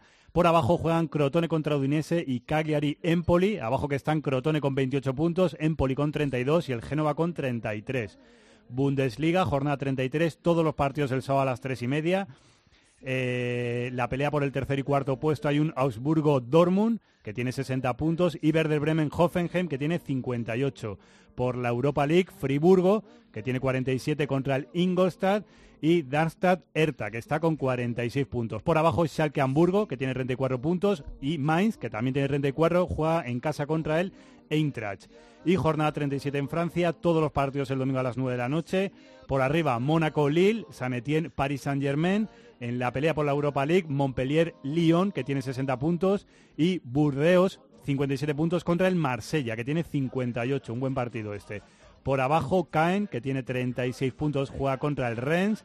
Bastia contra el Logan, que tiene 35. Y un partido importante que es el Dijon, decimoctavo con 33 puntos, contra el Nancy, que es decimonoveno con 32. Además, Bastia, que es, todavía tiene opciones de salvarse, es último con 31 contra el Logan. Muy bien. Y el Benfica le saca 5 puntos al Oporto dos jornadas que quedan para terminar. Podría ser campeón también el fin de semana. semana. que viene el, el Benfica podría ser campeón. Eso es. Muy bien, eh, Chato. Te dejo con esta música. No, no, no, no deja de tener su gracia, eh, de hablar de fútbol con esta música de fondo. De siempre. Nos vale cualquier cosa. Nos vale cualquier cosa. ya, lo, ya lo sabemos. eh, En, en 288 programas hemos visto de todo. Sí, desde luego. Y lo que nos queda. Y, Venga. Y lo que nos queda. Venga, Chato, muchísimas Adiós. gracias, eh. El cielo un pentagrama y Ay, lo que nos queda, aquí lo sabe. Muchas gracias, David. ¿eh? Un abrazo a todos. Muchas gracias a Javi Rodríguez, nuestro director térni- técnico. Técnico no, técnico dirían en el sur, quizá. Técnico, director técnico. Y gracias a todos vosotros por estar ahí. Durante toda la semana, programación de deportes en COPE. El martes cope.es desde las ocho y media Juve Mónaco. El miércoles con el Real Madrid Atlético de Madrid, al revés, Atlético de Madrid Real Madrid en el Calderón. El jueves con el Celta Europa League, todos los programas de deportes de esta casa. Y la mayor oferta de la radio en España en programas para Internet. Muchas gracias a todos por estar ahí. Que disfrutéis. Adiós.